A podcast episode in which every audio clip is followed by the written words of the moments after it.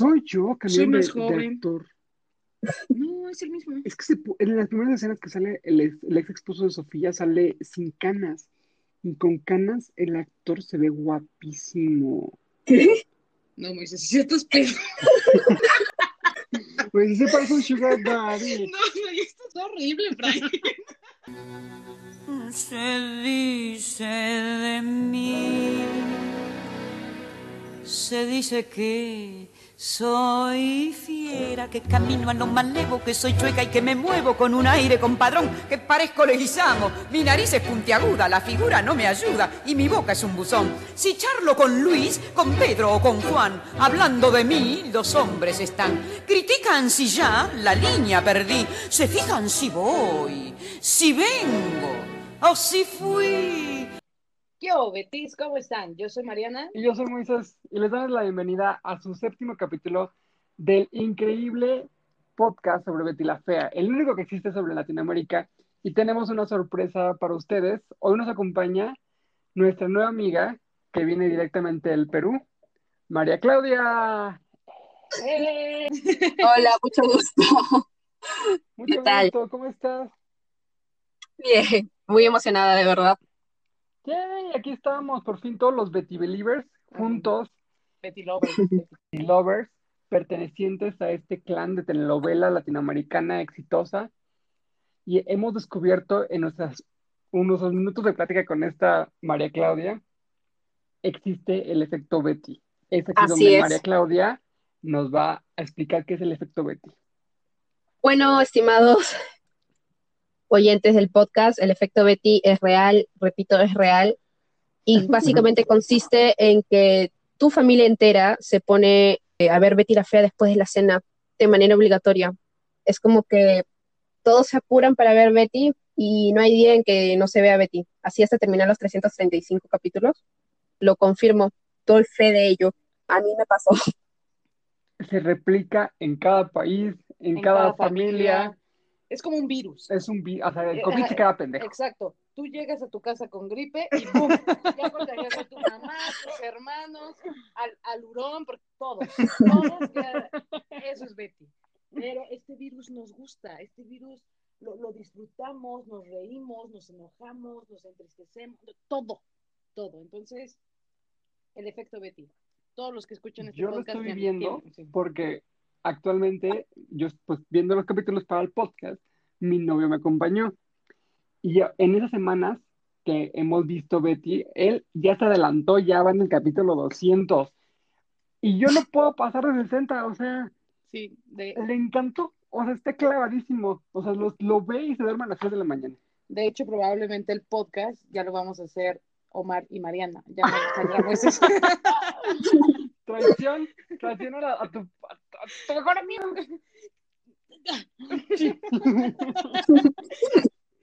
Les recordamos que aquí en la Ciudad de México seguimos en semáforo na- naranja, Que es rojo realmente. ah, que, que prácticamente es rojo. Eh, eh, nuestro subsecretario de Salubridad está cayendo cada vez más bajo, cada vez se le cree menos. ¿Tú crees? Ay, sí, to- toda la gente ya ahorita odia a Gatel. Ay, no lo odian, siempre les valió verga, es lo que... No, no, no, no. Ay, Antes sí. era súper visto. O sea, yo me acuerdo que los memes Pero fue, estaban fue tiro. mediático, Pero ahorita ya pues no. claro, necesitaban un- algo mediático. Recuerda que en el país de los medios el entero es el rey. Bueno, de todos modos, Gatel ha estado dando mala información Vale, según verga. otros medios y tenemos que seguir teniendo las precauciones de utilizar eh, cubrebocas, lavarse las manos, la Susana distancia. ¿Qué opinas de Susana a distancia, Macla? Sí, ¿cómo lo están haciendo ya? Es que aquí nuestro gobierno, Importantísimo, importantísimo, Nuestro chicos. gobierno- Acá nuestro gobierno No, sí, instaló sí. el concepto de Susana a distancia, o sea, y, y creó un superhéroe que se llama Susana. Ajá, que literal es una mujer y se llama Susana. Esa fue su publicidad de nuestro gobierno. Exacto, es- fue buena publicidad. Cuéntanos, nuestro marketing. gobierno, ¿qué, me- qué medidas de marketing hizo? Ajá, ¿no tiene una Susana? ¿Ustedes qué tienen? Acá se lanzó una canción, creo que, que uses agua y jabón, hay agua y jabón y te laves las manos, como que más para los niños, pero no, no, no, no, no, Cántala. No, no, no. no, no me la sé, no. Bueno, ustedes también están teniendo estos, estas medidas preventivas, ¿no? De, de utilizar cubrebocas, la distancia, eh, lavado de manos. Así es, también, eh, bueno, hemos salido de la, del aislamiento obligatorio, es decir, ya puedes tú salir con más libertad, pero de todas formas acá los domingos son como que nadie puede salir y si sales Wow. para, ah, sí, así es. Antes era todos los días, pero ahora solamente los domingos. Y no, por esto lo, lo han hecho para que supuestamente disminuyan las fiestas clandestinas, pero es como que ya el domingo no vas a salir a fiesta, pero tienes todos los días de la semana, ¿no? La gente hace fiestas creo que todos los días, excepto el domingo. A ver, No es una medida que se estas fiestas COVID porque me interesan.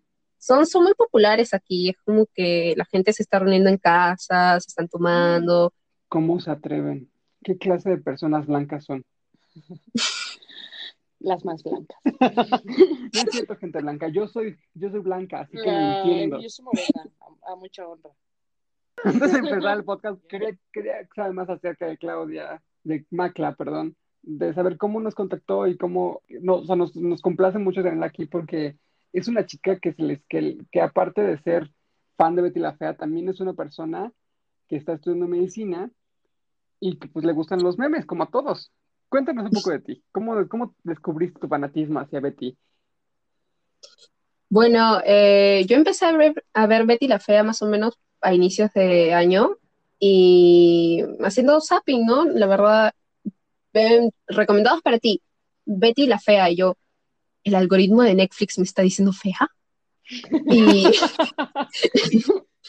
y no, pues le di la oportunidad, dije, voy a ver el capítulo 1. Y ya de ahí hubo un camino sin retorno hasta el capítulo 365. Y luego embarqué a mi familia a esta adicción. Y ahí nos, y ahí nos tenían pues en cuarentena, este, después de la cena, mi mamá diciéndole a los chicos, a mis hermanos menores, chicos, se van a lavar los dientes, se cambian el pijama, este, y regresan para ver todos Betty la Fea. Y a mi papá, oye, este, ya terminaste tu informe, porque vamos a ver todos Betty la Fea ahorita. Mi papá, no, no, no, no, no, no, o sea, yo ahorita termino esto, yo ahorita termino esto y, y voy, no, no, no vean Betty la Fea sin mí. A ese nivel llegamos hasta que terminamos toda la serie. O sea, Betty la Fea logró. Ajá, Betty la Fea logró en mi familia, en plena 2020, lo que lograba en su momento en los años 99-2000. O sea, lo mismo de tener a toda la, a toda la familia sentada viendo Betty. Es increíble. Exacto, es una pandemia que empezó Colombia. Ah, desde ahí se empezó una el pandemia origen con del el, virus. exacto, el origen del virus, el efecto Betty.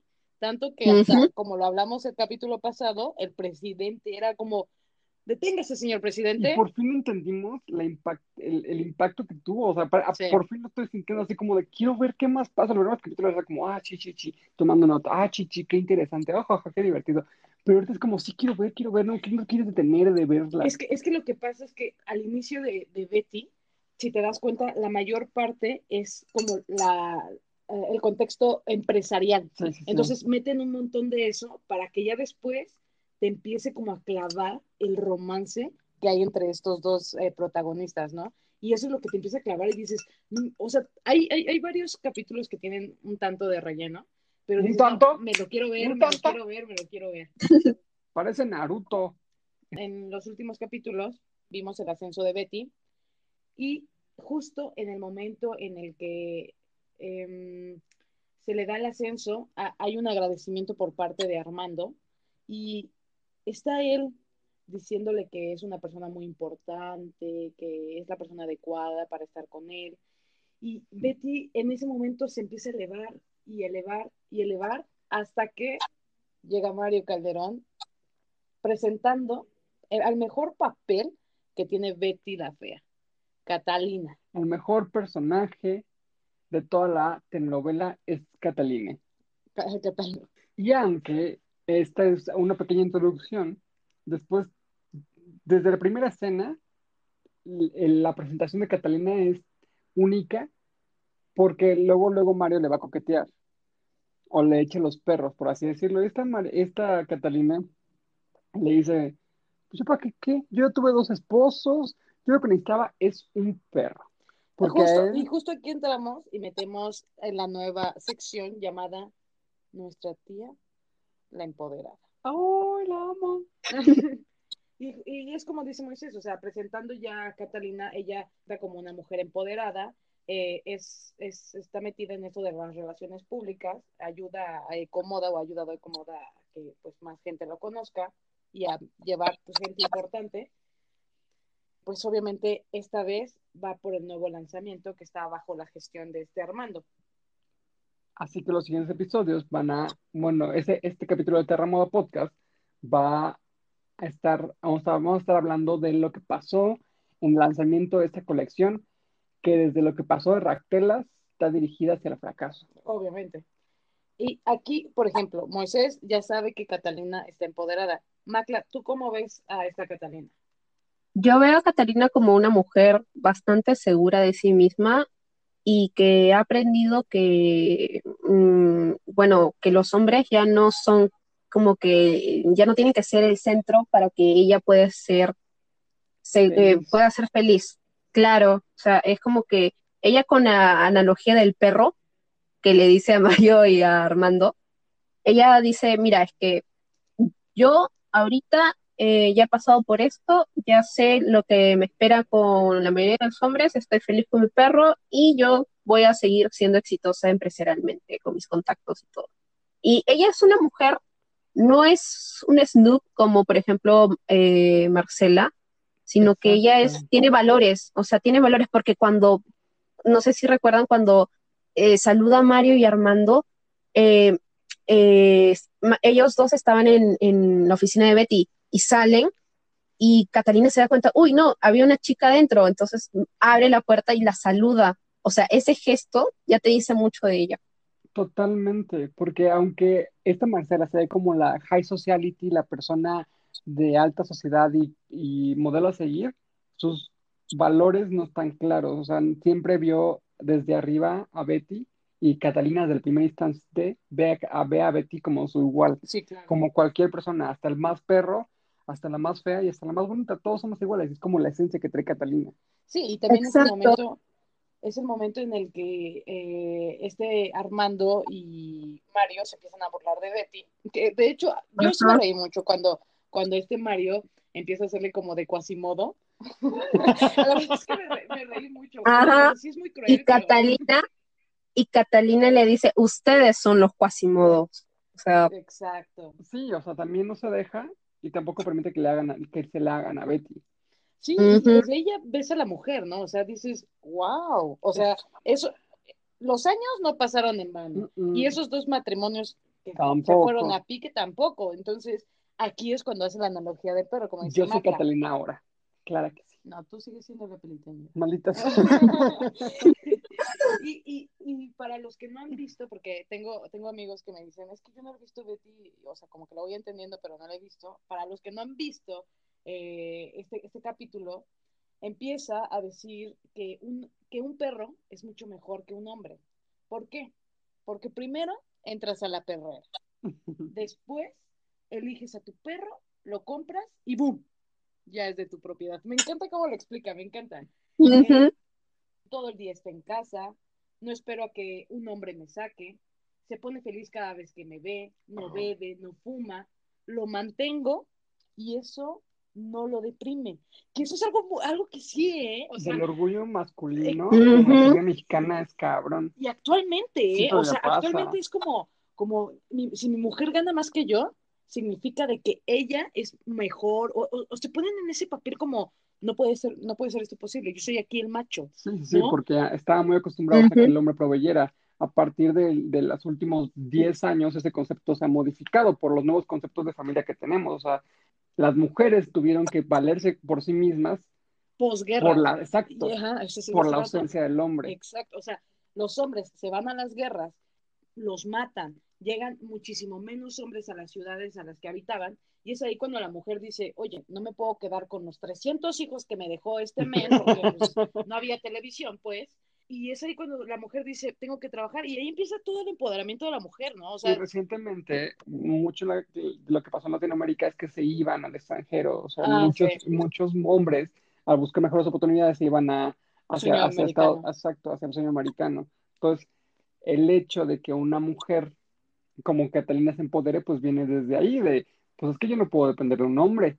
Sí, la verdad es que el señor Gaitán sí se rifó con ese papel, ¿eh? Sí, nada más con ese. Yo tengo muchos comentarios hacia, hacia el guion de Betty la Fea, o sea, ¿cuál era el objetivo? O sea, aún no termino de verla. O sea, yo- ustedes que ya llevan como tres vueltas Cuatro. Ah, de la telenovela, yo no sé cuál es la moraleja que quiere mostrarnos Gaitán. Este es el final. ¿Sí? Sí. ¿Hay una moraleja? verdad, la verdad es que en el momento en el que Betty se va, ah, yo siento que ahí es cuando todo empieza a agarrar sentido. Hasta el final. Ok. Ya es el- eh, hablaremos posteriormente de eso. Tú que ya la viste y ya te la echaste como dos, tres veces, ¿tú cuál crees que sea como lo que quiso decir Gaitán, que es el creador de Betty la Fea? Yo me quedo con el hecho de que una persona tiene que tener el autoestima bien, bien trabajada y que con esa autoestima tú debes este, estar seguro de ti mismo en el hecho de que no puedes dejar menospreciar tu trabajo, tu esfuerzo, la, tu, o sea, la dedicación que le has puesto, por ejemplo, a lograr tus, tus metas, por ejemplo, académicas como Betty, y, y dejarse pisotear por todo el mundo. O sea, no importa ¿Tú sí Venga que gente una que tal vez- moraleja? ¿Qué? ¿Tú sí crees que tiene una moraleja? Yo creo que tiene varias cosas en el sentido de, de que, a ver, me quedo con el hecho de que no todo tiene, no, todo es color de rosa. No, o sea, no, no, no todas las personas son este príncipes azules, como se lo ve, como piensa Betty. O sea, no, no, este, en el, en el aspecto romántico, por ejemplo. Tienes que ver a las personas, tienes que identificar bien cómo, cómo, cómo son, o sea, sus virtudes, sus defectos y todo eso, y em, que también está bien perdonar, pero, o sea, al menos en mi punto de vista, eh, tienes que tener mucho en cuenta los cambios que sufren esas personas, o sea, si realmente vale la pena o no. Lo que me encanta de este tipo de discusiones es ver la perspectiva, porque aunque vemos la misma historia, todos, las- lo que uno aprende de eso es diferente. Y justamente por eso invitamos a, a Macla, como para, pues para conocer su visión de esta telenovela, que aunque todo el mundo la vio, cada quien se puede quedar con cosas diferentes. Claro, porque tienes una percepción diferente y además puedes pasar por diferentes estados de tu vida, ¿no? O sea, por ejemplo, yo pude haberla visto deprimida, alguien más pudo verla por, pues, por ocio, alguien más pudo verla por, por, por diversión. O sea, también tiene que ver como, como eso, lo que tu visión cambia. Cata, eh, terminado de decir lo, lo de, lo de la comparación del perro y el hombre, eh, nos dice, cuando un hombre termina eh, un matrimonio, se va para otro. En cambio, la mujer se va para una clínica y luego para el psicólogo. ¿Y cómo lo ves tú ahí? O sea, e, es, es el cliché, ¿no? Es el cliché de el hombre termina con una relación, esposo o no, eh, termina con una relación y ya se va con otra, si no es que antes ya tenía otra, y la mujer lo sufre, llora, y después lo supera y ya es Y cuando es que eso habla mucho de cómo estamos educados los hombres en Latinoamérica, o sea, el hecho de no poder hablar de tus sentimientos y la única forma de expresar tu sensibilidad es con tratando de encajar con otra mujer. O sea, los hombres no nos enseñaron a ser amigos, ni de otros hombres ni de mujeres. Y solo emborrachándose o solo teniendo noviazgos es la manera que pueden entablar relaciones. Sí. Por eso, de, o sea, todo- creo que, bueno, a mí me pasó que, que salté de una relación a otra, pero porque no sabía que lo que no necesitaba era una relación, necesitaba, necesitaba no tener relaciones. Pero pues es ese como cliché de, pues es que yo me relaciono así, pero no, o sea, estamos deconstruyendo esa idea de, Claro, porque ahorita ya hay muchos posts de eso de la nueva masculinidad. y está súper padre. Está súper padre. Ustedes, bueno, me imagino que sí. ¿Has leído algo sobre la nueva masculinidad? O sea, bueno, aquí en México se está dando, pero un montón.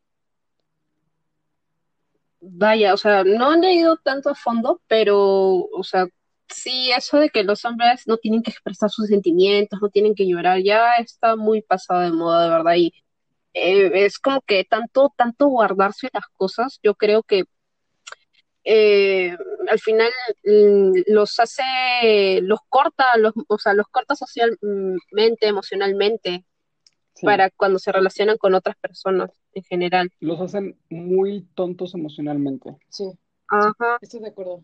Su intel- la inteligencia emocional que tiene un hombre es tan limitada que les cuesta trabajo tener relaciones multidimensionales. O sea, O yo la verdad expresar cuando- Exacto. claro, Yo me acuerdo que en una clase de neuro estábamos hablando sobre las sustancias que secretaba el, el- el cerebro. O sea, fue una clase en línea, ¿no? Por Zoom. Así que no puse como tanta atención. Pero hablaba de que el hombre secreta X sustancia más que la mujer y que esa sustancia es la que hace que el hombre supere más rápido sus relaciones. O sea, como, como esas partes donde está triste. Entonces dice que el, yo le pregunté al profesor, porque es como lo que te llama la atención, ¿no? Que por eso mismo entonces un hombre supera más rápido una relación que una mujer. Y dijo, sí, o sea, fisiológicamente está comprobado así. Sin embargo, pues obviamente está el aspecto, lo que estaba diciendo Moisés, la inteligencia emocional, eh, en qué contexto se está desarrollando la persona, cómo fue su infancia, o sea, todo lo demás. Pero, pero a, mí se me, a mí se me hace súper interesante eso, que, que fisiológicamente, o sea, seamos iguales, pero diferentes. ¿No?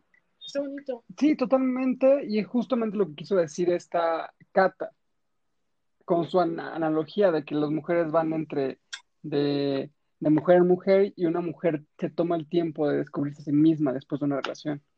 Justo. Y pues no más falta que aquí empezamos a ver también, o sea, Cata llega para, como ya había dicho, para el nuevo lanzamiento, ¿no? Y vemos el final de Comoda. O sea, cómo las decisiones de Armando eh, empiezan por fin a dar frutos, ¿no? O sea, frutos podridos si tú quieres, pero aquí es cuando Hugo se da cuenta de que la nueva colección no puede salir en esta pasarela con el producto de calidad, sino más bien con el producto que se va a vender. Porque hasta cierto punto, este Armando tiene razón de que no puede sacar de la pasarela con, con un producto bueno cuando él sabe que eso es lo que no se va a vender, ¿no? Porque sería mentir.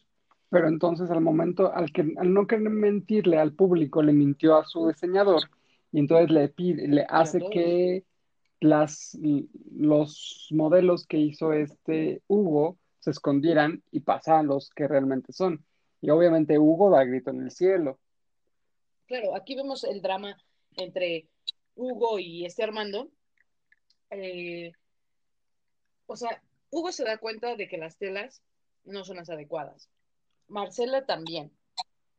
Y aquí entra mucho lo que dice este Daniel en, en capítulos pasados, que toda la empresa está haciendo, parece que está, tiene la gestión tres personas solamente.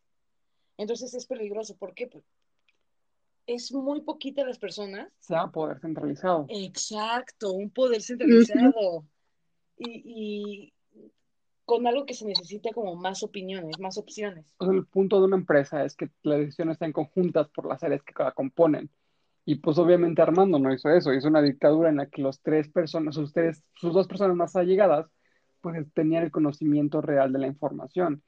Y es el problema de que al momento de que Hugo y Marcela y todos se dan cuenta de lo que está tramando Ar- Armando para esta nueva pasarela, pues dan el grito en el cielo y se arma el Colombo. ¿Cómo se dice? El quilombo. El quilombo. Quilombo. Así Ay, es. perdóname, perdóname. Hay algo muy curioso. Eh, eh, Marcela se da cuenta de toda esta situación y va donde los papás de Armando y, y les dice las quejas, ¿no? Como que para que la apoyen. Y el papá menciona algo muy, muy curioso, o sea, le dice a Marcela como que, eh, eh, ¿qué está haciendo Armando? O sea, ¿acaso está ocultando algo? Eh, ¿No está haciendo las cosas bien? ¿Está haciendo locuras? Entonces, y es todo lo que está haciendo Armando en ese momento. Está ocultando cosas y en Perú conocemos eh, una técnica para cambiar billetes falsos que se llama la técnica del cambiazo. Eso es básicamente lo, ajá, eso es lo que ha hecho Armando. Armando ha dejado, ha dejado que Hugo trabaje con las telas que él sabe que son de buena calidad y al último minuto las ha cambiado por telas de baja calidad, el cambiazo. Por eso le dijo a Inesita, creo que fue, no, bueno, le dijo que en Sí, último ahí sí minuto, ajá, a- eh, que el- se lleven las te- que se lleven los modelos originales y que le traigan los de producción. Entonces, eh, ahí el papá conoce muy bien a Armando y sabe que mm, no está haciendo bien los manejos, o sea, eh, sabe, tiene ese miedo, o sea, que él cometa esas cosas. Y lamentablemente Armando está cometiendo cada una de las cosas que, que el papá se teme. Y es aquí cuando empieza el fin de Comoda. Justo, o sea, ay, Armando. A mí me encanta cómo, Mar- o sea, cómo los diálogos de Marcela están compuestos como para decirnos lo que va a pasar. Desde el principio Marcela es como, Sí. ay, ni que Betty se haya quedado con Armando, ay, ni que Betty se quede con la compañía, ay, ni que este Armando esté timando. ¿Sabes qué me gusta mucho de- del director de, de- de la novela? Es que te está poniendo las dudas de un personaje Como, y te las reafirma con las acciones del, de- del, del personaje del que se está hablando. O sea, como ves que sí, ponen sí. diferentes escenas, ¿no? Escuché una entrevista de Jorge Enrique Abello donde le dicen que hay escenas de Betty que duran más de 15 minutos y eso en una novela es, es, es raro porque no duran más de 5. Entonces, esos encuadres, a mí me gusta como, me gusta esa parte como, es que creo que no, no lo había visto yo A mí antes, no me gusta, me ¿no? desespera un chingo, es como no me digas te lo que va a ¿no? pasar, sí, exacto, no me digas lo que va a pasar, no me digas lo que está pasando, no, me- no me digas lo que pasó, nada más muéstramelo, Es que yo- director. Es que más bien yo creo que eso es para meterle la drama, porque es como, lo estará haciendo y obviamente tú como espectador dices, sí, ahí está, lo está haciendo, lo está haciendo, o sea, Ah, entonces Así, una técnica de te- guion es que es una, es para el drama. al televidente. Exacto, es, es lo que te clava, es como de, lo está haciendo ahorita, te está haciendo infiel ahorita en este preciso momento. Ay, Marce, date cuenta. ¿Tú qué opinas, Mac? Macle? Eh, eh, es como que te muestran como que el personaje diciendo, ay, este, hay- había una escena, me acuerdo mucho, donde Betty está encerrada con Armando el día del, del desfile en la oficina, ¿no? Y eh, llama a Marcela toda insistente en la puerta y Armando le dice, eh, Betty, Betty, abra, abra la puerta. Betty abre y entra Marcela, pues, ¿no? Y dice, ay, ¿qué hacen ustedes acá encerrados? Y Armando, no puedes sacar de romance con Betty. Entonces es como que te, es como que ¡Spoiler! ¡Spoiler! Entonces, como que te va reafirmando lo que va a pasar pronto. Como que, Yo, sí, sí, yo siento que cuando, me, cuando un- una serie o película me dice eso, siento que trata a la televidente como idiota. Es que, A mí no me gusta. es que más bien, eh, o sea, Betty está catalogado como drama, comedia y romance, ¿no? mm, No, no estamos hablando de una película de misterio, de... Bueno, A mí sí me gusta, o sea, me frustra. A mí, en lo, en lo personal, me caga el drama. Mm, Pero, as- porque es como de, no mames, es que se me hace tan impresionante que hagan personajes tan te bobos. recuerdo tu primera relación. Mariana. uy, no. Digo, por eso mismo. Y entonces, después de que Hugo se da cuenta, pues se pone de diva, se pone en su papel totalmente de diva y dice, yo no pienso salir Salir. hasta que me traigan un modelo. Se pone una actitud nefasta, o sea, empieza a gritar. A mí lo que me gusta del personaje de Hugo, o sea, me molesta, pero me gusta, al mismo tiempo, es que existe mucho lo que actualmente se dice políticamente gay. O sea, a partir de hace como unos 10 años empezaron a salir tanto en cine como en televisión, como en teatro, personajes gays amigables, personajes o normalizar la homosexualidad. Claro. Y eso fue necesario para la lucha de la comunidad. Pero todos los personajes que salían como muy tiernos, muy lindos, muy enamoradizos. El cliché del El gay. cliché del Cliché gay en- pero afeminado. no cliché de gay de loca, no, no, no afeminado, sino como sentimental Ah, ya. como aspiracional, porque es como Ricky Martin, o sea, Ricky Martin es una, es una posición homosexual aspiracional, es como el gay mamado, que todo, que está, que sabe cantar, que sabe bailar, Mm. y ahorita está como la discusión acerca de que pues ser gay no es ser eso, tampoco, Sí, ¿no? Porque los gays también son masculinos. exacto, y ahorita está mucho como eso de gay normal, como gay eh, normalizado, o ¿cómo decirlo? Gay hombre, Exacto. ¿no? Y lo que hizo Hugo fue todo lo contrario. O sea, actualmente los personajes que existen en la televisión a gays es como ese gay que, que se quiere enamorar, aspirarse a casarse, ¿no? Y Hugo todo lo contrario, o sea, nos presentan un, un personaje homosexual prepotente, diva, Diva. que no nos importa, o sea, que no está el conflicto de, es que soy homosexual y nadie me agu- aguanta. O sea, me Sí, gustó o sea, como mucho ese, perdón, ese paso de, de evitarnos todo el drama de salir del El closet closet. y presentarnos ya un personaje gay consolidado. Sí. O sea, si sales del closet es porque sales de Narnia. Sí. Ya, punto. Y por eso se pone, por eso también es un, es el eh, némesis de Betty. Porque ya no, lo que nos importa de Hugo no es su homosexualidad, es que es el enemigo de Betty. Sí. Ujú. Sí, exacto. O sea, no se centran en la homosexualidad de él. Oye, sí es cierto. No, o sea, no lo había visto de esa forma. Hasta que eh, Armando empieza de prepotente y, o sea, en esas discusiones tan fuertes que tiene. Hay una parte donde dice, si, si Hugo se pone neurótico, yo me pongo más, ¿no? Y sí, es cierto. O sea, Hugo se pone de diva, de lo que tú quieras, pero aquí es lo que hablábamos que con Acla. O sea, sí, sí, sí, Armando se pone super mierda y ataca a este Hugo por su mm, identidad. No, no, no tanto su identidad, sino O sea, el conflicto conlleva, o el conflicto concluye de que al momento de que Hugo se vuelve diva y no quiere salir a la pasarela y retrasa todo el evento de Comoda, pues Armando se pone loco, loco. Le da un ataque de psycho killer, de hombre violento, y le empieza a decir como, Hugo, ¿cómo crees que se pone, obviamente, tipo Armando, y, pone- y empieza a gritar de, no, tú no, tú sí vas a salir porque yo te lo ordeno, y cuando este Hugo también, pues, cuando lo agarra del cuello. O sea, a mí eso se me Entonces, hace. a mí sí me toca, o sea, a mí si alguien me toca quien sea, a mí no me ven en la Mira, vida. yo me cambio el nombre, me pongo pendeja.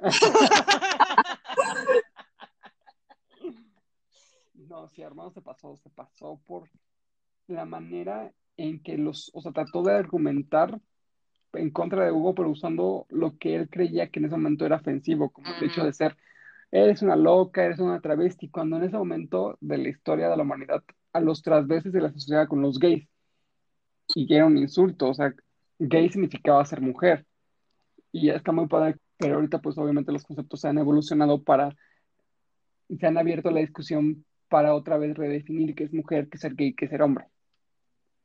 Pero este Armando ocupa todas esas debilidades de que creía del personaje para atacarlo.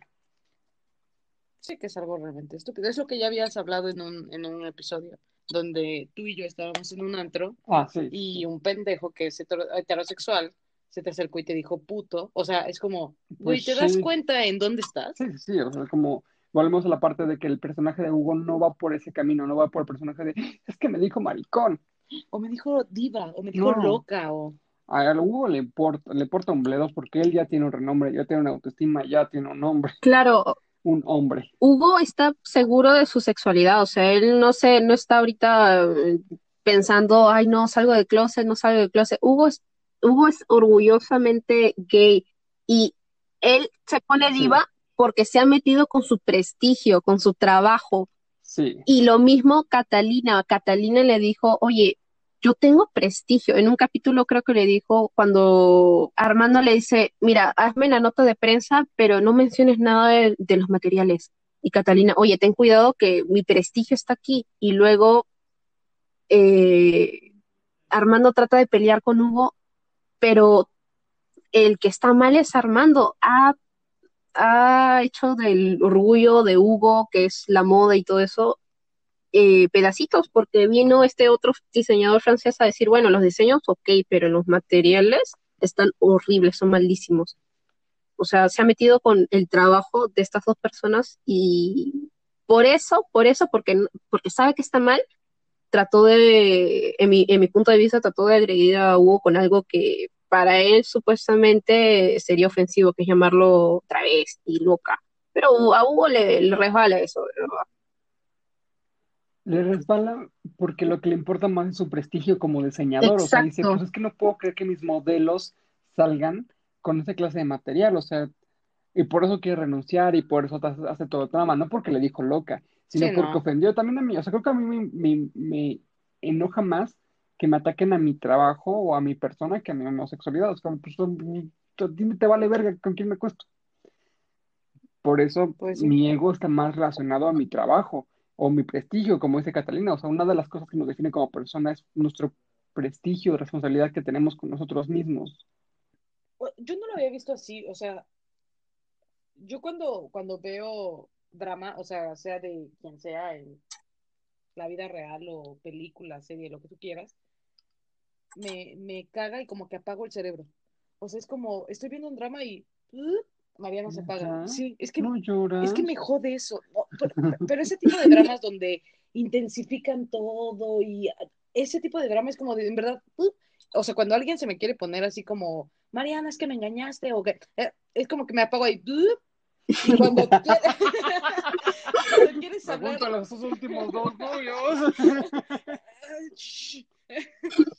y, y, o sea, ya ahí, cuando quieren hablar de una forma más objetiva es cuando ya me, ya me despierto y digo, ah, claro, va- vamos a hablar. Pero, pero antes no, entonces yo este drama de Hugo, o sea, obviamente no vi que, que él se prendiera por lo que le decía Armando, pero me, me, me, me molesta hasta cierto punto que todo el tiempo Hugo diga, entonces renuncio, si no, renuncio, y que renuncio. O sea, ahorita que lo dicen así, si se meten, es que es cierto, o sea, su trabajo lo es todo, es él, es, es su esencia, pero no sé, o sea, es que en verdad yo no puedo con el drama, o sea, soy una persona que no puede con el drama, pero, pero aquí estoy, ¿no? Ay, igual mi novio. Duren. Mm. Bueno, y pasando, o sea, pasando esto, Marcela trata de que Armando y Hugo hagan las paces, porque Hugo amenaza con, con decirle a la prensa, o sea, en ese momento sabe que no puede hablar porque Armando está ahí, y Armando está loco y puede hacer cualquier cosa. Entonces Marcela dice, no, pues ya, o sea, ya sabemos que la cagó Armando, ya sabemos que Hugo eh, se puso a lo mejor eh, como exageró al decir que va a renunciar a Ecomoda. Y, y es ahí cuando dice, bueno, hagan las paces. Y obviamente, Armando, con el maldito orgullo que se carga, empieza a, a pedirle disculpas de una forma sarcástica, que más que apoyar la causa, la va a cagar. En vez de que la telenovela se, se llamara Yo soy Betty la Fea, sería, sería Yo soy Armando el Orgulloso. No, yo soy Armando el neurótico. El... O yo soy, la- yo soy Armando el imbécil de Baba. Ah, sí, Aplauso, gracias. aplauso. sí, es que la verdad. Ay, pinche personaje de Armando. Pero iban vinculadas las A dos. ver, a ver, porque Enrique Abello es otra cosa. bueno, entonces vemos que este fin de Comoda, obviamente no empieza aquí, sino ya empieza desde antes. No, empieza justamente con Ractel. Al momento de, de cambiar, yo creo que todo lo, todo el declive de Comoda hasta el punto de quiebre es el momento que decide, bueno, el momento de que, que, se- que se pone metas muy altas. el en el momento en el que Armando es presidente. Spoiler. Bueno, y aquí también está la parte de, de la, de la empresa que, quiere- que tiene que crear Betty. O sea, Armando sabe que le está cagando. Después de todo este show que se hace en la presentación del- de, de, las, de los nuevos modelos de Hugo, eh, ese, este Armando sabe que en algún momento Ecomoda puede caer en paro cardíaco. O sea, ya, ¿no? Y necesita algo que lo, que lo reviva. Entonces, que le conviene crear una empresa paralela que le embargue.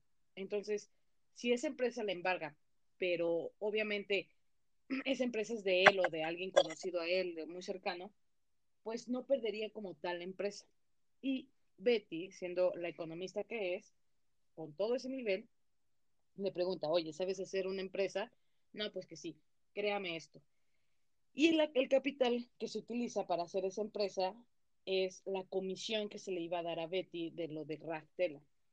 Y es aquí cuando aparecemos nosotros por fin. Por fin La razón aparecimos. por la cual Exacto. Todos me preguntan, ¿por qué se llama que Ramona Podcast? Sí, todo el mundo me pregunta, ¿por qué se llama así? Espérate, chingada madre, espérate. Va a llegar nuestro momento. Va a llegar nuestro momento y aquí estamos Y aquí surgiendo. estamos aquí, Nicolás y Betty. Clarita que sí. Terramoda Podcast. O sea, Terramoda Podcast, somos nosotros. Terramoda. Inversiones Terramoda. Inversiones Terramoda es la empresa que crea Betty para poder apoyar en los momentos de crisis a Ecomoda.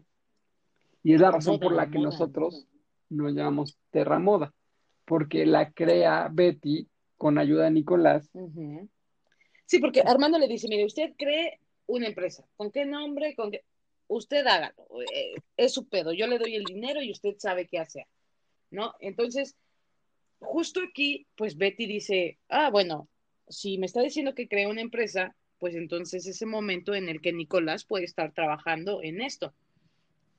Y jala, es aquí cuando jala Nicolás. Obviamente Nicolás también es eh, economista y es más inteligente que, que hasta Betty y, Armando, porque es el que dice, no, sabes que vamos a empezar a invertir en la bolsa, porque este capital se puede mover y se puede generar más.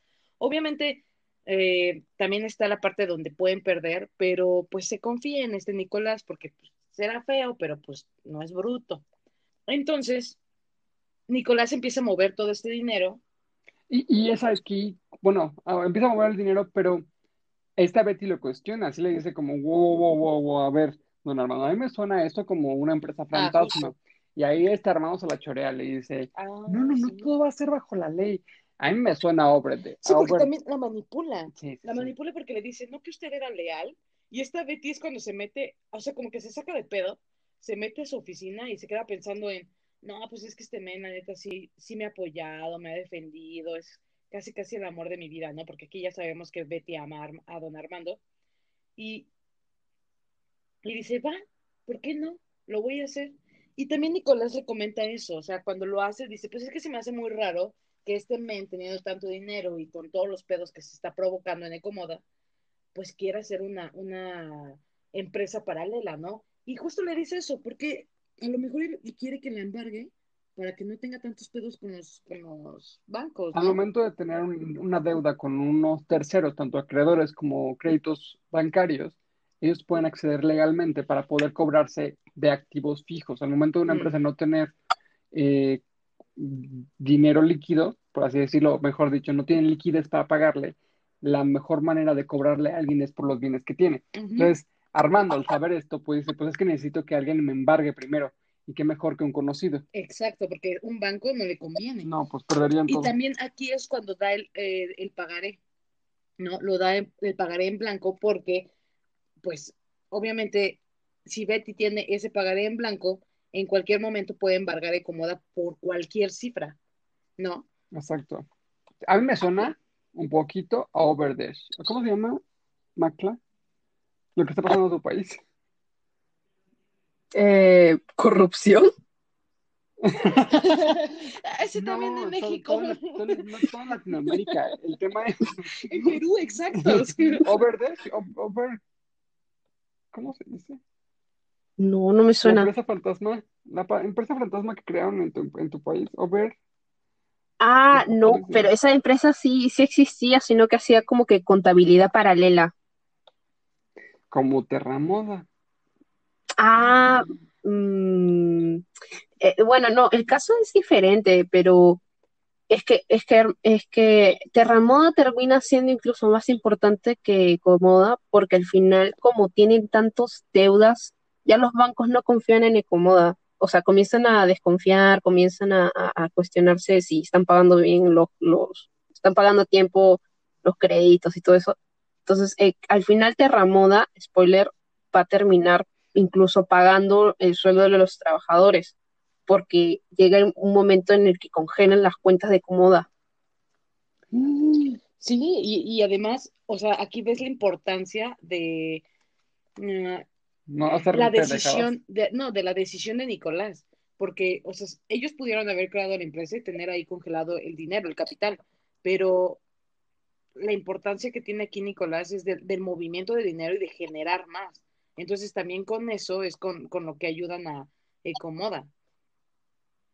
Y, y, y ya pasando de esto, de, de, de todo esta catástrofe de, del final de Comoda, llega la noche de los empleados, que es, creo que mis, mi- mis partes favoritas son las noches de empleados.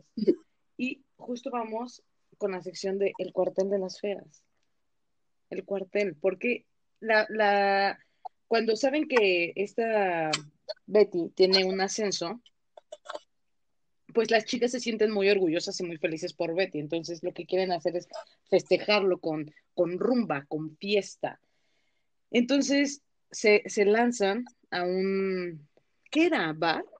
Hay un bar bien feo, Marce. No era tan feo. Bueno, era un bar. ¿Cómo así? O sea, yo no, ay, ¿cómo ir a un, ay, a un Esa clase de sótano. Moisés, a Moisés no le gustan los bares, los, ba- los bares gula, ¿cómo se dice? Buga. Buga. Ay, perdón, perdón por no hablar tu, Te he enseñado dos años completos acerca de los. De Bueno. A, lo- a los bares heterosexuales no le gusta ir a Moe porque dice que se aburre mucho. Bueno, entonces las chicas se van a un bar que obviamente Moisés jamás entraría ahí porque él jamás tendría una amiga como Aura María. O sea, sí tendría, o sea, sí tendría una amiga como Ana María. No saldría con ella, es diferente. Bueno, Yo creo que sería muy amiga de Marce. Yo y Marce serían Sí. besties. pues por eso eres la peliteñida, ¿no? ¿Tú qué opinas? Macla, ¿soy una peliteñida? Uy, pasa. Con confianza, yo aquí te defiendo. Yo creo que todos en algún momento hemos tenido nuestro rato de peliteñida. O sea, todos hemos tenido un poco de eh, el- la diva de la peliteñida en nosotros. Sí, de hecho. Es que mi Mercedes Benz, o sea, amo ese carro. Sí, tu Mercedes ven convertible. Claro, mi bicicleta plegable. ¡Ay, qué bonito! Ya entrando eh, a, la- a las conversaciones que tienen ellas en, en- en el bar. Antes de eso, antes de Ah, eso. ok, antes ok, de eso. ok. Contextualizando, después de la pasarela, Ah, cada quien se fue de rumba o de fiesta. Al darse cuenta, Armando, que este hombre, Hugo, iba a salir al día siguiente a evidenciar el desastre de Comoda, pues decide ir a pedirle perdón. Entonces, entonces va a perseguirlo en un bar. Mientras Betty y el cuartel se van de fiesta, este Armando va a perseguir a este Hugo a un bar gay. me encanta. O sea, me encanta que cuando entra el güey, está así como de, bueno, al menos es un bar normal. Es- dices, en primera que es un bar normal. Y sigue y te quedas como, ¿cuál es el cliché del bar gay? Ah, meseros sin playera. Acabamos, acaba- Ah, ok. acabamos de hacer un cliché sobre sí, eso. es. ¿Cómo son los bares o los antros gay allá en Perú? Hay bares gays. Obviamente. Sí, sí, ¿Has, has ido a un antro o un bar? No, la verdad que no, pero, o sea, eh, me encantaría ir eh, por el hecho de que veo que hacen buenas fiestas, de verdad, o sea, hacen buenos Es shows. que se pone bien padre. Y aparte el ambiente es súper relax. O sea, todos pueden bailar entre todos. O sea, como que quitan ese como tipo de acoso, acoso, Pudor. ese pudor. El problema que ha pasado aquí con, con, bueno, no problema, pero la cosa que ha pasado aquí con los antros gay es de que antes iba puro gay, o la mayoría eran gays, y obviamente chicas heterosexuales que iban con sus amigos gays, ¿no? Pero ahorita ya hay un montón de, de chicos heterosexuales. O sea, Porque la neta la música que ponen, el ambiente es súper relax. Es O sea, como que nadie te juzga. Ajá, o sea, tú estás, o- yo no, la verdad es que nunca he ido a un antro heterosexual. Siempre he ido a bares, a antros, este, gays. De nada. Y, y la verdad es que se pasa, se disfruta muy bien el rato, pero bastante. O sea, tú estás en tu pedo, si quieres bailar feo, si quieres bailar bonito, lo que tú quieras. Y también por una parte, como que no te sientes acosada como mujer, no te sientes acosada todo el tiempo como de, ay, va a venir esto a decirme que si quiero bailar o que si quiero una chela. Es como de, no, no, no, o sea, si estoy aquí es porque yo puedo pagarme mi chela, porque yo quiero bailar sola, porque vengo acompañada con alguien. Entonces, está el cuartel, regresando a nuestro podcast, el cuartel va hacia un bar de mala muerte, como queramos, y empiezan a tomar. Y empieza el desmadre. Me encanta. Macla, tú me habías hecho un comentario sobre lo que decía esta Sandra. ¿Lo podrías decir, por favor? Eh, Sandra dijo, este, pa- en estos tiempos para que nos hagan caso, pa- no, en, ese- en estos tiempos para que los hombres nos hagan caso tendríamos que ser hombres, porque a esto, a esto viene de que eh, justamente vieron al novio de Hugo Lombardi que les había caído genial al cuarto de las feas y se dieron cuenta, al principio no se dieron cuenta que era el novio de Hugo Lombardi, después aparece Hugo y dice, ay, mi amor, y se desilusionan y van al bar y en el bar comienzan a llorar las penas. Sí, justo empiezan a llorar las penas por, por I'm los hombres. sorry, I'm De- gay. De hecho, de hecho el, el, el novio de Hugo empieza a decir que pues, son muy lindas, o sea, que, que no son como el cuartel de las feas, o sea, como que es todo lo contrario a Hugo. Y ya cuando se dan cuenta que es el novio de Hugo, esta Berta hace el comentario de, con razón nos había visto bonitas, y es como muy chistoso porque dices, no ma, que... Ay, chicas, tienen que echar, o sea, tienen que echarse porras. Y sí, llegan a esta plática de, de que están como despechadas por los hombres, ¿no? Porque pues ningún hombre, la- creo que la única que ha tenido suerte eh, es Berta, ¿no? Que está casada y que su, su gordo la adora y pues e- ella adora a su gordo y pues son felices, son, están felizmente casados, ¿no? Felizmente gordos. Ay, pero casados. Ay, a mí se me hace súper lindo esa relación. Ay, creo que no. Ay, el que está engordando. Ríes de mi salchicha Mariana. Macla, ¿tú has tenido alguna mm, fiesta con, con ese tipo de comentarios? O sea, obviamente donde tú o tus amigas empiecen como, no, es que los hombres son nefastos o algo, algo re- referente al tema. Uf, sí, de verdad. Me acuerdo una en específico que estábamos tomando y con unos amigos y mis amigas, ¿no? Y todas empezaron, ¿no? Que que los hombres, de que mira que se van, de que una ya no puede estar, este, eh, que se ponen celosos por lo que te pones, un poco la- las quejas, ¿no? Y para esto, este, los chicos comenzaron a tratar de defenderse, ¿no? Pero eh, no tuvieron nada que hacer, la verdad, con, con todos los argumentos que daban mis amigos. Quedaron como estúpidos. Quedaba como estúpidos. Porque, no, pero tienes que ser más recatada. Y yo, y todas, disculpa, Recatada. eh, de verdad, o sea, ¿Cómo se atreve? y todas las chicas ahí como que, ¿qué te pasa? Tú eres un troglodita, eres un- este es el siglo XXI, y si yo, y la, y la novia le dijo, y si yo me quiero poner una taza, me la voy a poner, y a ti no te debe importar.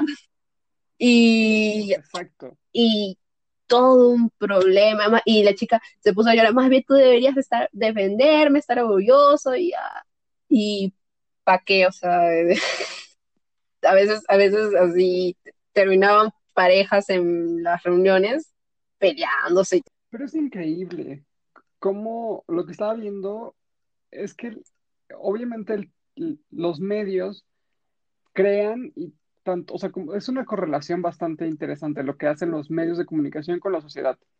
El hecho es que la gente aprende las telenovelas y por eso los hombres o, bueno, cualquier persona está acostumbrada a ese tipo de relaciones, como las que muestran en Betty la Fea, como Ujú. dependía, o sea, esos clichés, aunque estén demasiado realzados, demasiados eh, exagerados, pues aún así siguen pasando. O sea, lo que nos estás comentando acerca de que los hombres piensan que una mujer tiene que ser recatada, Ay, sí, ya está en ese o sea, tiempo.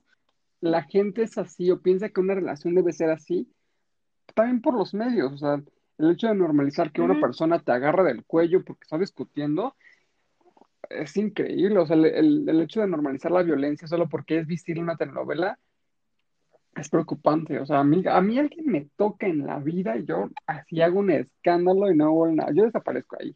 Sí, pues es como, es como lo que dices, ¿no? O sea, como que se queda mucho en tu interior que se normaliza.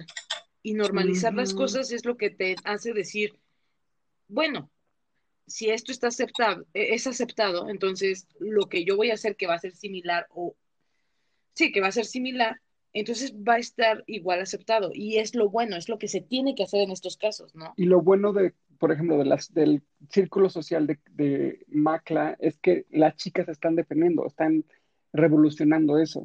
Sí, O sea, el hecho de que la novia le haya dicho, pues a ti te vale verga, sí, pues sí. está increíble porque una mujer ya no, o sea, lo que están haciendo ahorita, creo que también lo bueno de Betty la Fea es que a Betty la hacen como la, la protagonista no cliché Claro, y Sí, empieza, y aunque, y aunque empieza como un poquito cabizbaja, un poquito así de, ah, yo estoy aquí, al final la vemos empoderarse y respondiéndole tanto a don Armando como a, a A Marcela, a a Patricia. Hugo. Y sí le responde porque se dan cuenta de que su perfil no tiene que ser así. Y está padre que nuestra generación está para discutir, y no discutir a lo pendejo, sino justamente cuestionar la sociedad que vamos a vivir en el futuro. Así es. ¿Tú qué opinas, Macla? Yo tengo una anécdota muy curiosa. Estábamos todos por celebrando el, el cumpleaños de un amigo, como que en una reunión un poco más íntima, con pocas personas, y una pareja eh, estaban ya un poco tomados y ya los conocíamos pues de la facultad, esos eh, enamorados que regresan, discuten. eh, e- esa- Un clásico. Ajá, y el chico de la nada, estaban hablando ellos y de la nada le coge el cuello, como que, como que le, le coge el cuello. Y entre los chicos, nos, los que estábamos viendo eso, nos quedamos mudos. Estábamos en un círculo, pues, con sillitas y todo eso, tomando y nos quedamos fríos. Y entre los chicos como que le dijeron, oye, vente acá un ratito, como que lo apartaron un rato y le dijeron, oye, ¿qué te pasa, no? O sea, cálmate, te vas a ir. El dueño de la casa dijo, mira, haces eso otra vez, te vas. O sea, tú, o sea, tú Qué estás aquí, tú estás aquí solamente porque ella es mi amiga y tú, tú le haces algo así otra vez y te vas. Y los, y los demás chicos, yo Sí, recuerdo sí.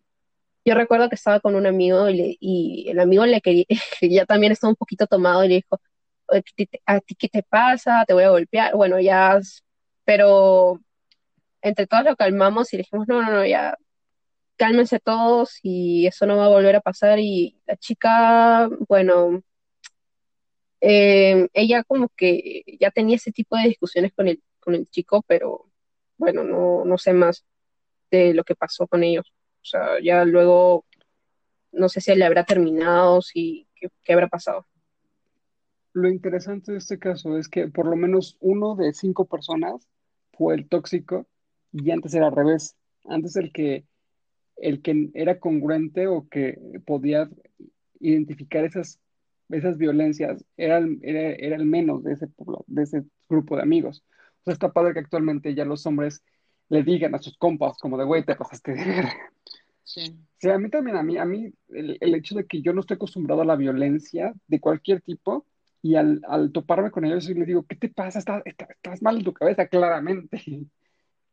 Pero qué buena anécdota, eso, eso se refiere a que las, tal vez las, las, las generaciones actuales estamos transformando ese tipo de convivencia o, o dejando de normalizar ese tipo de violencia de relación. Sí, porque Sí. antes hubiera sido como, déjalos, Sí, es su pedo. es su pedo, ajá. Ellos saben cómo resuelven sus cosas, ¿no? Sí. Ajá, exacto. Muchos se acogen al hecho del alcohol, ¿no? O sea, no, yo lo hice porque estaba ebrio, o sea, lo mismo con el- lo del engaño, no, porque estaba ebrio. Y le usan como excusa a veces. Las chicas del cartel no pasaron esto, no pasaron esto, solamente hablaban sobre los hombres y la mala relación que tenían con ellos, porque pues el, el cuartel de las feas, ¿no? Forever. Me encanta, hay una escena donde esta Aura María, Mariana y, su- y esta Sandra se empiezan a emocionar de más y ya quieren bailar, ¿no? Ya quieren tener a un, un macho, a un hembro, como dicen ellas.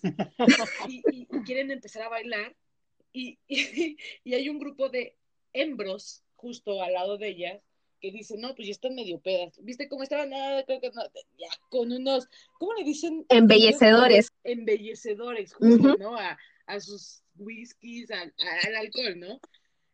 Y, y me, me encanta cuando Sandra empieza a, a- bailar con un hombre que es súper bajito a comparación de ella. Cuando, cuando esta Inesita dice, no, ¿sabes qué? Esta Sofía ya se puso mal, Berta ya está mal, ya todas están mal, Betty, haga algo, haga un 911. Y va Betty y le dice a Sandra, oye, un 911, oh, ajá, 911. No, yo voy ahorita por Mariana. Y le dice, siéntese aquí, enanito. Me risa cuando vi. Eh, Aura María, que eh, las chicas quieren llevársela por, por el 911 y, y Aura María, no, yo, yo me voy con este hombre. Y las chicas, usted vino con nosotras y se va con nosotras. Que aquí vemos que, que Aura María sí es más caliente, ¿no? Es como de, Ujú. ya estoy peda y estoy enfiestada, pues ¿por qué no me voy con este macho, no? Esa es la verdad. Y La aquí verdad. es la primera aparición de la pupuchurra, porque antes había mencionado que, que, que Sofía se había puesto mal. Pues ¿por qué se pone mal? porque ve a la pupuchurra, a, a su ex marido, bailando con la amante. Y cuando ven al amante dices, puta, es que la pupuchurra la verdad es que está... Pupuchurro. A mí me encanta la frase de la, la sexualidad no es elección, si no nadie, nadie elegirías que le gustaran los hombres. Buen punto. ah, pero las mujeres también están... ¿Locas? Estamos locas. Sí. No sé. Entonces, es la primera aparición de, de la amante del esposo de esta Sofía. Y la verdad es que sí nos, de- sí nos deja con una impresión. ¿Cuál fue tu impresión de, de la pupuchurra, Macla? Bueno, está interesada en, en, en el cheque.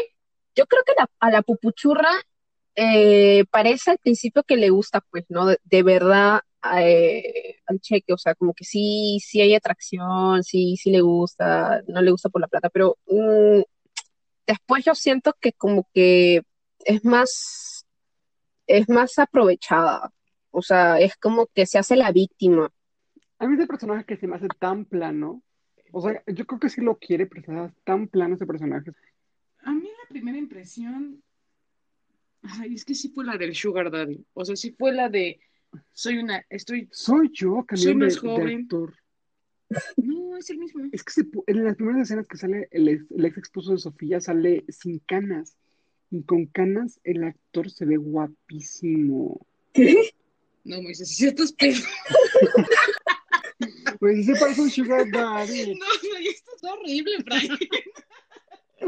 No, sí Aquí, está guapo. no, no, no es Sí, cierto. guapísimo con barba y con canas. ¿Qué opinas? ¡Hala! Está fuerte el vodka de tamarindo.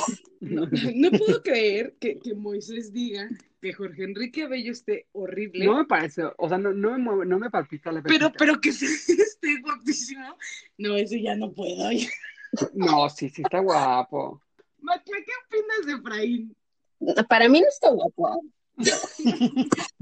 No. No. O sea, no es algo en contra del actor, pero no, por favor. Ay, sí me parece guapo. Ya, perdón. Continuamos con este podcast. Aquí, aquí mi pregunta es, ¿ustedes qué harían si encuentran a su pareja? Ay, expareja. No, porque en en este caso los une el matrimonio. Bueno, que vean a su expareja con la persona con la que los engañó y por la que los dejó. ¿Qué? ¿Qué harían? Me lo arrastro. Me lo arras- O sea, justo lo que quería hacer Sofía. Ay, qué agresiva. ¡Hala! Este. Yo siento que no haría nada. Porque yo me conozco bastante y sé que no, no reaccionaría. Ella sí es una señorita. O sea, es como que mm, trataría de, de, o sea, de pegarme una borrachera así, bien cañón, como dicen ustedes, y bailar hasta, hasta el piso, de verdad. O sea, es como que no, no me importaría. Trataría de pasarla bien. Como que no me importaría. Bombi. Es que ella sí fue a psicólogo. Sí tiene inteligencia y emoción. Definitivamente. O sea, yo pensándomela, creo que no le haría un drama, porque ahí voy a lo mismo, como que no me gustan ese tipo de dramas, o sí, o no. Pero, pero creo que esa noche ya me jodería la, la, la peda. O sea, yo siento que cuando tú tomas, definitivamente el alcohol y tu estado de depresión o tu, o tu estado negativo te ayuda a que te pongas mala copa y te pongas pedo peor, o sea, más rápido. Entonces yo creo que esa, ese tipo de borrachera me daría en la madre, pero en la madre por, por cómo me siento yo, porque por lo regular cuando yo me emborracho, cuando tomo, me siento bien. Es súper buena. Es la mejor peda que conozco, Mariana. Mariana, así, borracha es la mejor borracha del mundo. No, y luego me sorprenden los comentarios que hacen. O sea, luego, luego llegaba a fiestas. Muy me invitaba a una fiesta. De hecho, son las únicas fiestas a las, a las que voy, porque otras fiestas me generan Antes del. COVID, claro que sí. Antes, claro que sí. Entonces, yo llego a una fiesta de Moy y a los dos meses Moy hace otra fiesta y, y la gente me saluda, tú me caes bien por lo que dijiste la vez pasada y yo me quedo como de, no me pinches acuerdo pero tú también me caes bien y seguimos hablando. Entonces, Tú también, extraño. Ajá, sí, o sea, yo, yo cuando tomo, la verdad es que sí me pongo como muy happy, muy, no mames, vengan todos, vamos a hablar y vamos Sí, a, de, de lo que, ah, sí, súper bonito. Y, y, y la verdad, creo que he tenido malas pedas como dos o tres en toda mi vida de, Sí. de las, y es ahí cuando me doy cuenta que digo, men, es tu momento, ¿no? Disfrútalo, pero yo siento que si veo a mi expareja con la persona con la, por la que me dejó y yo amaba ese men, yo creo que me daría en la madre y me pondría una peda mal. Anécdota. Momento de anécdota. Hace dos años fue mi cumpleaños y fuimos de Ah. antro. Y Mariana me, me sal- Mariana me salvó Sí. de ver a mi ex con su actual novio. Entramos a un... allí está, fuimos de antro, fuimos después a un cantabar, Un karaoke. que me gustó mucho. Y yo le di, yo sí de, ah, sí, vamos a sentarnos, que no sé qué. Y el mesero señala una mesa. Y, Mari- y todos volteamos y yo no vi. Y Mariana me dice, no, vámonos muy. Yo sí de, ¿a dónde vamos? No, pues vámonos de aquí. Yo sí de, bueno. Y como yo, pues Mariana no quiere, no está fuerza. Entonces, y después me comenzó que nos iban a poner al lado de donde estaba mi ex con su actual ligue. Y aquí cabe aclarar que Moisés todavía no superaba ese ex. O sea, había habido cosas. Oh, Y, y a mí no se me hacía justo que, que Moisés pasara una mala noche en su cumpleaños. Yo creo que Sofía, la forma en cómo actúa, creo que fue la silvestre, la primitiva, pero fue la más normal. Pues también lo que me decía Omar acerca de las telenovelas es que todo es tan exagerado. O sea, para Ah, bueno, sí, participar claro, en una ceja, en una telenovela es como exagerar y gritar y todo. Entonces, pues, pues no me sorprende que así sean las personajes. Y se ponen una pedota, una pedota. Ay, sí, es la primera peda de Betty. ¿Cómo fue tu primera peda, Macla? O sea, sí, donde tú dijiste, perdí. ala, no. No me acuerdo ni qué pasó. Bueno, a lo mejor no, pero- No, sí, bueno, eh, estábamos para el cumpleaños de una amiga en, el departamento de ella. Estábamos tomando, eh, estábamos riéndonos un montón, estábamos haciendo los juegos típicos estos de, de fiestas y de reunión. Y de pronto comenzaron a poner música ahí. Yo recuerdo que estaba bailando con mis amigos, riéndonos. O sea, yo no soy mala copa, o sea, yo hay algunas personas que se ponen violentas, por ejemplo, cuando toman, pero yo, Sí, yo, sí. lo, yo en lo general es como que mm, me animo más. O sea, es como que yo soy un poco, no soy tan extrovertida, pero cuando tomo, sí, es como que más, más amiguera, más este. Eres súper buena copa. Sí, pero ese día, no sé a quién se le ocurrió llevar gin y eh, es como que era la primera vez que probaba ese trago y recuerdo que a mi amigo y a mí nos cayó fatal, nos mandó al piso. Yo recuerdo que fui al baño, vomité, vomité, vomité, vomité. Y recuerdo que estaba ya Así tú como Betty. de verdad, no, yo sentía, yo nunca me había puesto borracha, encima yo me había, así, o sea, hace un año me había ido de, de- de intercambio, no de intercambio, sino a Estados Unidos por tres meses, y yo había tomado como cosaca en ese viaje, o sea, y nunca me había pegado esto de, de vomitar, y, pero ese día vomité, yo no, ya no sentía el estómago, estaba súper mal, estaba deshidratada, o sea, estaba consciente, me acuerdo de cada cosa que hice en ese momento. Yo no soy de las que pierden la conciencia, entonces es como que me, me acuerdo de todo. Y mi amiga tenía mi celular y me dijo, te está llamando tu papá. Y yo, y yo, no, no, no, El diablo es puerco. ya no es.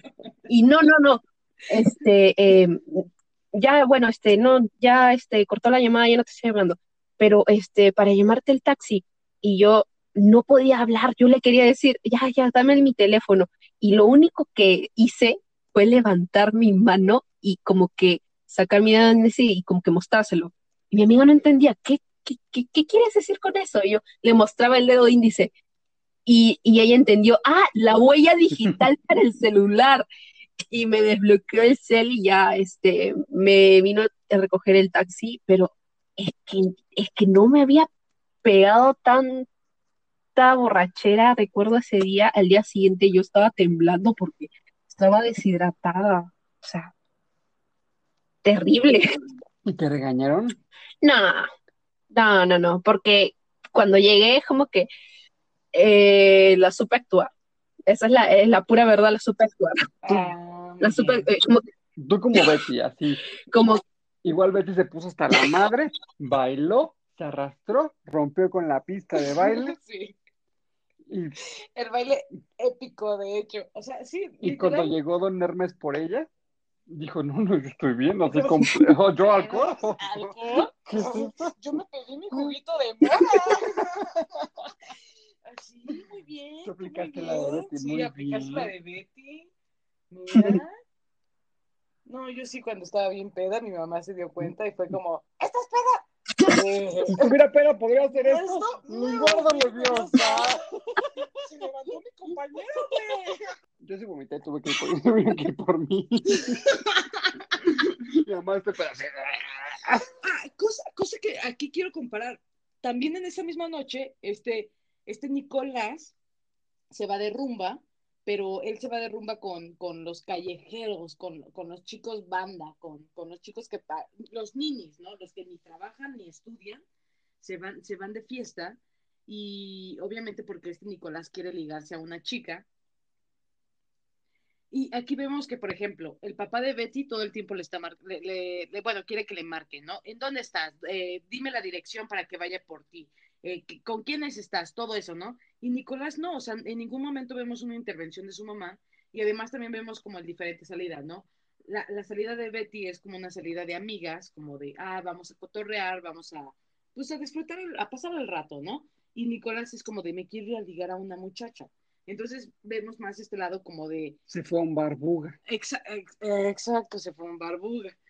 Donde él busca garchar o busca ligar y, además sus compañeros, las personas con las que va, pues buscan embriagarse, ¿no? Y lo mismo. La cosa es de que, pues Nicolás obviamente no consigue nada de eso, paga la cuenta porque es un idiota. Y, eh, y aquí quiero comparar eso. O sea, quiero comparar como la salida o la peda de un muchacho con el de una chica aquí lo vemos. O sea, Moisés tuvieron que ir por él y, y vomitó y, y a lo mejor no lo regañaron. ¿Te regañaron? No mucho. Ahí está, o sea, bueno, tú siendo varón, pero yo, por ejemplo, esa vez que, o sea, no era mi primera peda, pero es la- fue la primera vez que me puse tal, pero neta me puse mal, ¿no? Y cuando me habló mi mamá, porque todo el tiempo mi mamá me, me, me, me marcaba, me marcó y, y fue como, este, ya vienes para acá y ya la voz se me escuchaba. "Es que no sé, yo soy una loca, soy una-". O sea, ya se me, ya neta ya me escuchaba mal. Entonces mi mamá, obviamente, al escuchar esto, pues se pone, me empieza a decir, es que ya estás peda. Bueno, mi mamá no habla con groserías, ¿no? Pero empezó a decirme como, eh, ya estás ebria, ¿y con quién estás? ¿Cómo te vas a regresar? ¿Quién te va a llevar? Yo dije, "Eh, yo, yo ahorita llego, ¿no? Yo ahorita llego. Y dicho y hecho, man, o sea, estaba pedísima, o sea, hay momentos que no me acuerdo, o sea, me imagino que no son horas, no son horas, son como minutos, porque me dijeron, es que te ibas a caer. O me cuidó un amigo, un compa que, no, quiero de corazón ese men, porque neta me cuidó un montón. Y me cuidó de que me cayera, de que me rompiera la madre, de todo. Y llegó un punto en el que yo ya me acordaba de todo, o sea, yo ya estaba, estaba peda, pero podía caminar. Y con eso yo dije, ya me puedo ir para mi casa. Entonces, por mí no, no fue nadie. O sea, yo, yo si le hubiera dicho, mamá, ¿sabes qué? Ven por mí, porque estoy súper peda. Mi mamá me hubiera hecho un quilombo así cabrón en la fiesta. Entonces, yo, yo di- dije, no, pues ¿sabes qué? Estoy peda, pero ya estoy consciente. O sea, ya, ya estoy en un punto donde me puedo parar solita y me puedo ir para mi casa sin pedo. Sé, sé cuánto me va a cobrar el pecero, sé dónde me tengo que bajar, sé cuánto tengo que caminar y sé cómo abrir la puerta de mi casa, ¿no? Entonces, así llegué. Y mi mamá, o sea, cuando me vio, fue como, ok, se ve como peda, pero no, no sé si gritar. La verdad es que no me acuerdo si me gritó, si me dijo, si me regañó. Probablemente sí. Muy, Sí, probablemente sí, probablemente sí me gritó, pero no me acuerdo ya. Y aquí vemos la diferencia, ¿no? Cómo, cómo a la mujer monitorizan más Sí, que a un hombre, la regañan más, la, la, la catalogan más sí. porque no, no solamente, o sea, me imagino que no solamente ven a, a una chica que se puso ebria, sino una chica que estuvo de, de fácil, una chica que estuvo vomitando, que estuvo tirada, que estuvo, que está mal, mal vista, o sea, es, es peor ver, en la, so- socialmente, es peor ver a una mujer tirada de borracha en la calle que a un hombre. Después de esa noche, Betty y Nicolás empiezan a compartir como sus experiencias, ¿no? Betty le dice, es que me puse ebria, tengo ahorita un guayabo y bla, bla, bla, Qué ¿no? manera de decir que estabas. No, que estás, que el guayabo Ah, significa que está- estás crudo. Ah, perdón. A mí me gusta, me gusta cómo suena. Bueno, No, para nada. ay, ¿prefieres decir estoy crudo? Sí. Eh, ¿Cómo se dice en Perú? ¿O, o igual utilizan el guayabo o crudo? No, acá es como que estás ebrio, estás borracho, Pero cuando estás después de la peda, Ajá, cuando, cuando tienes como Ah. la, la resaca. re- resaca. O sea, yo siempre he escuchado resaca. Es que aquí en México le decimos crudo y allá en, en... No, acá sí resaca. pero tú- todo lo que dijo Mariana tiene que ver con el, el patriarcado. O sea, no es que nosotros estemos obsesionados con el patriarca No, que pues no. quiere, pero pues es que justamente sabiendo la tendencia en Latinoamérica, la vulnerabilidad de los hombres ante las mujeres, porque los hombres son unos, bueno, por la violencia que, que- que ejercen, pues supongo que por eso implican más sobreprotección con las mujeres, por eso este Don Hermes dan por Betty, la recoge la lleva y todo.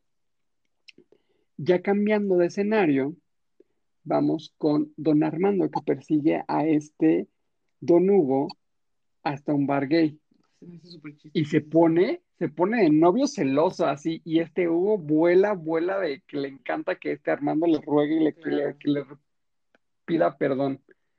Y es muy interesante como ese bromance que tienen entre los dos, ese como coqueteo sutil que hace parecer el guion, que está Sí. bastante entretenido entre Hugo y Y Armando. toda la gente del bar piensa que son Sí, pareja. sí.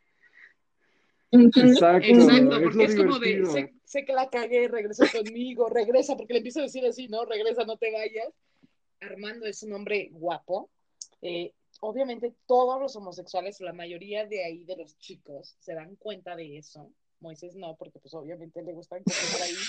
Pues todos le empiezan a decir a Hugo, ya perdónalo, ay, míralo nomás, pinche bizcocho, bombón, lo que tú quieras, porque se lo merece. Pero no se lo Merece. merece por, se lo merece por bonito, no por listo. Ay, obviamente.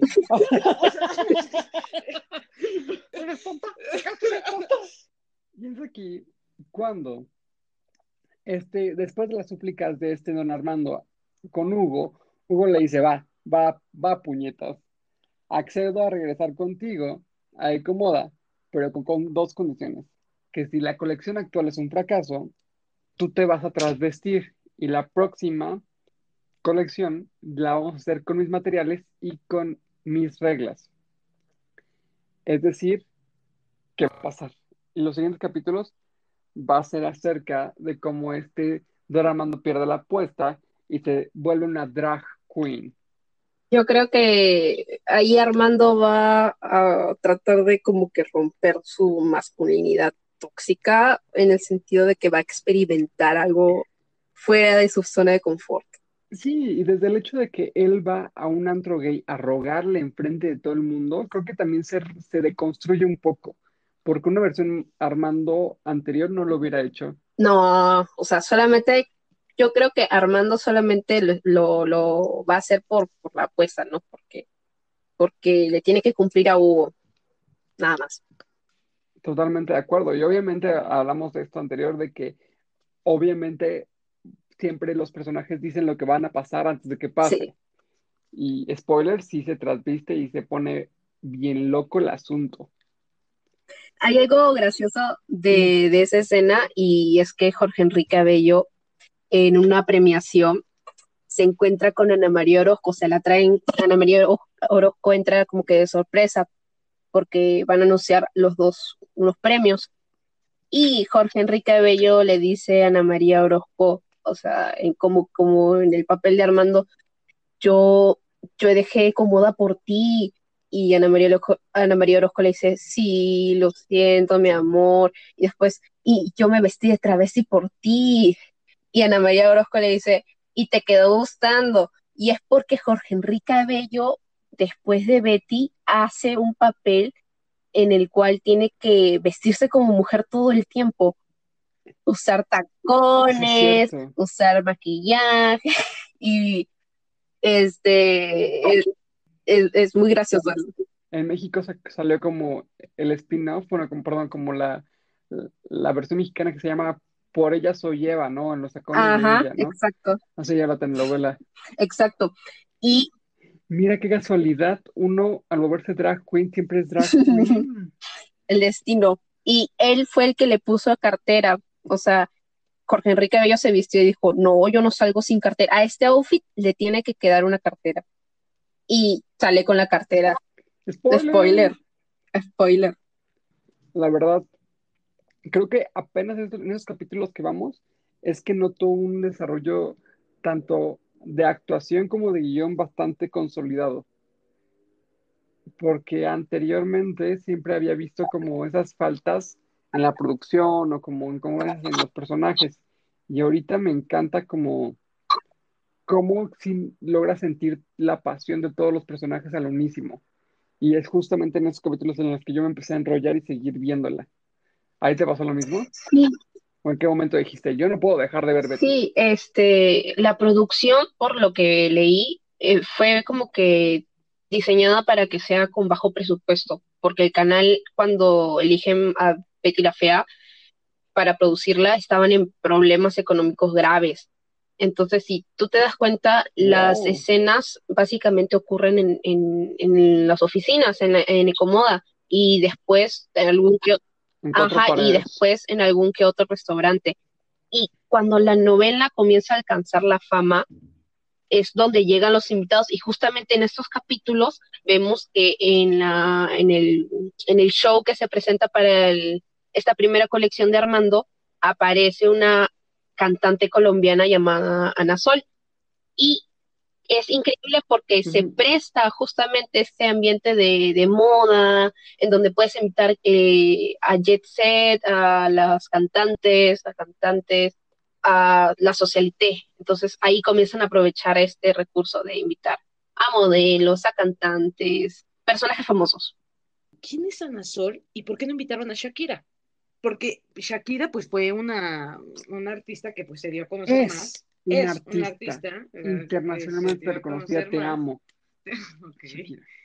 Y, y sí, sí, tienes razón, o sea, se me hace interesante esa parte de, de la telenovela, porque de ya es los- algo que, que, que siguen haciendo constantemente. Muchos de los chismes que existen alrededor de la telenovela es que Shakira nunca apareció. Y también creo que tiene que ver con el con- contexto de que Shakira en su entonces, después de su álbum de eh, Pies Descalzos y ¿Dónde están los ladrones? Antes de todo eso, hizo una telenovela que se llamaba El Oasis de Shakira. ¿En verdad? Ella, Shakira tuvo una telenovela colombiana que se llamaba El Oasis de Shakira. Wow, no sabía. Pero al momento de que ella ser tan rica, y tan exitosa, compró los derechos. Entonces, a partir de entonces no puede pasarla. Y es cuando tomó una postura muy de, pues yo no quiero que se- mi imagen esté relacionada con telenovelas. Yo creo que por eso no apareció en, en Betty la Fea. Uy, Sería interesante saber si en algún momento pensaron en contratar a, sí. o invitar más bien a Shakira. Yo creo que hasta aquí lo dejamos. Sí, estaría bien. Eh, ¿Tienes algo más que compartirnos, Macla? Bueno, yo me quedo con lo que le dijo Roberto, o sea, el papá de Armando, después de el, el show. Le dijo, ten cuidado con los poderes que te otorgas a ti mismo. ¡Qué fuerte frase! Así es. Sí, tienes razón, o sea, como Armando tiene que tener más cuidado, o tuvo que haber tenido más cuidado con el poder que él mismo se otorgaba, o sea, no con el poder que le otorgaba a Mario o a Betty, sino con el que él lo hacía, porque él lo que utiliza es como el chantaje, ¿no? Así es. No, y también el hecho de, de tener una presidencia, de tener un cargo tan importante, es lo que decía con Spider-Man, aunque suena muy cliché, aunque suena una estupidez, un poder, un gran poder ya conlleva una gran responsabilidad, y eso es verdad tanto en las cosas más mínimas, hasta el hecho de poder elegir qué compras, hasta el hecho de elegir qué vas a estudiar, o sea, todo ese poder que tú te permites para tomar la reina de tu vida es muy peligroso. Y también está este lado de que, bueno, la pregunta, ¿el poder corrompe siempre? Porque hemos visto que el poder corrompe a ciertas personas de la, de la historia, ¿no? Pero siempre lo hace. En lo personal, pienso que el poder sí corrompe. Yo O sea. El, el- el saber que puedes hacer más, que tienes más, y que El se te permite hacer más, sin, con- sin tener como tantas consecuencias, es ahí cuando dices, sí, sí, sí corrompe al hombre. ¿Y tú, Macla? Yo pienso que lamentablemente, eh, mientras más poder tengas, tus valores, tu capacidad de control y tu soberbia tienen que ser el doble o el triple del poder que ostentas para no, no caer en, en abusos. O sea, si tú no eres un- una persona con, con los valores suficientes, el, poder eh, te va a comer, te va a comer entero. Poder salir- poder salir limpio de ahí, o totalmente de acuerdo con lo que dices. Tiene que ser proporcional tus valores con el poder y por eso muchas personas se corrompen porque no tienen los elementos suficientes para poder apoderarse del poder en sí mismo. Poder apoderarse del poder. Palabras filosóficas de Moisés 2020. Muy bien, pues entonces dejamos el podcast, el capítulo del podcast hasta aquí. Nos dio mucho, mucho, mucho gusto tenerte. Sí, somos muy felices. La verdad es que fue súper divertido. La conversación antes y durante el podcast fue divertido. Qué delicia tenerte. Sí, sí. Gracias, chicos. Ahora sí, como dicen, qué rico, qué rico verte o, o escucharte en este caso. Y Y qué curioso que aunque estamos viviendo en épocas de alejamiento físico, Ujú. podemos conocerte en un contexto de, de, de Betty la Fea. Sí, ajá, exacto. O sea, como que ese gusto que, que nos una, ¿no? Sí, Y que veamos que, que tú tienes cosas que decir muy interesantes que también nos llegan a nosotros y que nosotros te- digamos cosas con las que tú también concuerdes, ¿no? Es- es- eso es bonito, encontrar a gente. Justamente el Internet lo que nos une. Sí, sí, la globalización es lo que nos une, ¿no? Bueno, pues muchas gracias por estar en este capítulo. Me divertí mucho, la verdad. de verdad, gracias a ustedes, Y- chicos, por invitarme.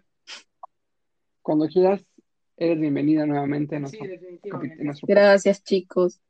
Pues bueno, esperamos que les haya gustado y pues cualquier comentario, duda, síganos en nuestras redes sociales, Terremoda Podcast en Instagram. Subimos contenido, no, no es cierto, pero por favor, danos, dan- denos like, Follow. follow y en Facebook también. Entonces, recuerden que estamos en Himalaya Podcast, en Apple Podcast, en Spotify, en un montón de aplicaciones, así que Próximamente en YouTube. próximamente YouTube por fin. Así que, pues, Bueno, chicos, ha sido un gusto enorme poder haberlos conocido y poder colaborar con ustedes. Yo siento que este proyecto va para más y este para muchos capítulos más. Así que sigan por favor a Terremoto Podcast, de verdad se van a divertir, se van a reír a carcajadas, van a pasarla bien. De verdad, síganlo, se van a reír, van a eh, escuchar temas, análisis muy interesantes y muchísimas gracias. bueno, No, gracias a ti. Entonces estamos en contacto y eso sería todo. muchas gracias por estar con nosotros. Que pasen un excelente día. Chao. Bye. En el amor, yo solo sé que a más de un gil dejé de a pie. Podrán decir, podrán hablar y murmurar y rebuznar, mas la fealdad que Dios me dio, mucha mujer me la envidió y no dirán que me engrupí porque modesta siempre fui. Yo soy así.